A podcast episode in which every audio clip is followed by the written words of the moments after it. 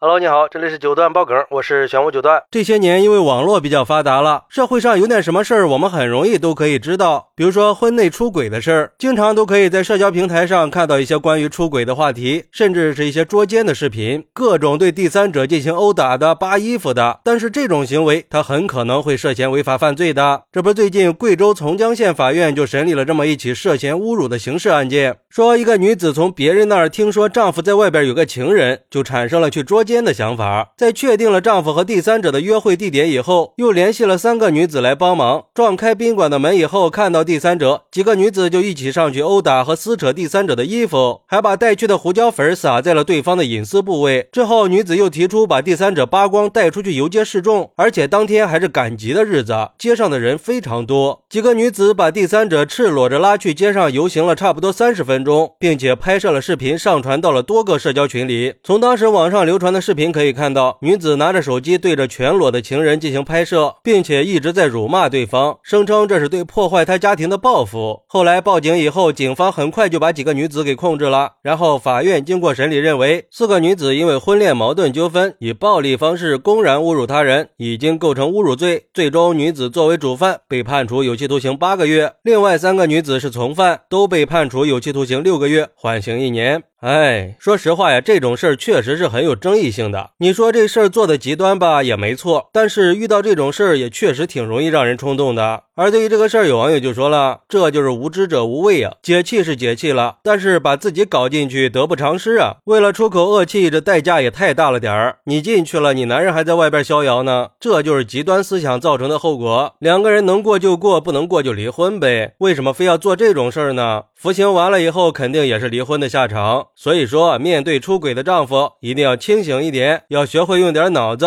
学会用法律的手段，而不是去蛮干，干出这么个结果，也不知道他后不后悔。反正后悔也来不及了。不过，也有网友认为，虽然女子的行为比较过激，但她这也是在维护自己的家庭呀，而第三者才是在破坏别人的家庭。相比之下，第三者更应该受到一定的处罚。还有这个男人，难道就一点责任都没有吗？毕竟出轨是两个人的事儿啊，应该把她老公也判刑。法律应该规定，发生这样的事儿，男的要承担主要责任，女的承担次要责任。要知道，这种事儿光靠道德约束是不行的。很容易让人对婚姻充满失望，重婚罪的认定又太难。如果还不对这种出轨行为进行处罚，结婚率只会越来越低的。而且，这种合法的婚姻权益要怎么样才能得到保障呢？其实，我也觉得这个事儿啊，丈夫才是罪魁祸首。如果女子当时收拾的是自己的老公，那就只能算是家务事儿了。但是在大庭广众之下把一个女性扒光了游街示众，那就是在挑战法律的权威了。你说不抓你抓谁呢？毕竟不管怎么样，法律的底线是不能触碰。的他们的错误，他们应该受到惩罚，但是搭上自己就不值当了。这样做只能是泄愤，但不合法。事情闹得这么大，就算是再罪大恶极的人，他也有自己的隐私权。就算有再多的人去骂他们不配为人，但是这并不能改变他们的合法权益。我可以理解女子在知道丈夫出轨以后的心情，但是她完全可以选择通过法律途径去解决问题。可她选择了用暴力的方式去报复，这是对法律的蔑视呀，也是对社会公序良俗的破坏。本来自己是有理的，经过这么一闹，家庭破裂了不说，还把自己的几个姐妹给搭进去了，孩子的未来也会受到影响，丈夫还置身事外了。所以说呀，冲动是魔鬼，不管遇到什么问题，都一定要沉着冷静的去思考，千万不要感情用事。这世上可没有后悔药卖呀。当然，也希望有关部门可以加强法律法规的完善，加强对婚内出轨的惩处力度，更好的去保障合法婚姻的权益不受侵害，让出轨的一方和第三者可以受到应有的惩惩罚。起码可以在一定程度上减少类似的事件再次发生嘛。好，那对于这个事儿，你有什么想说的呢？快来评论区分享一下吧！我在评论区等你。喜欢我的朋友可以点个订阅、加个关注、送个月票，也欢迎点赞、收藏和评论。我们下期再见，拜拜。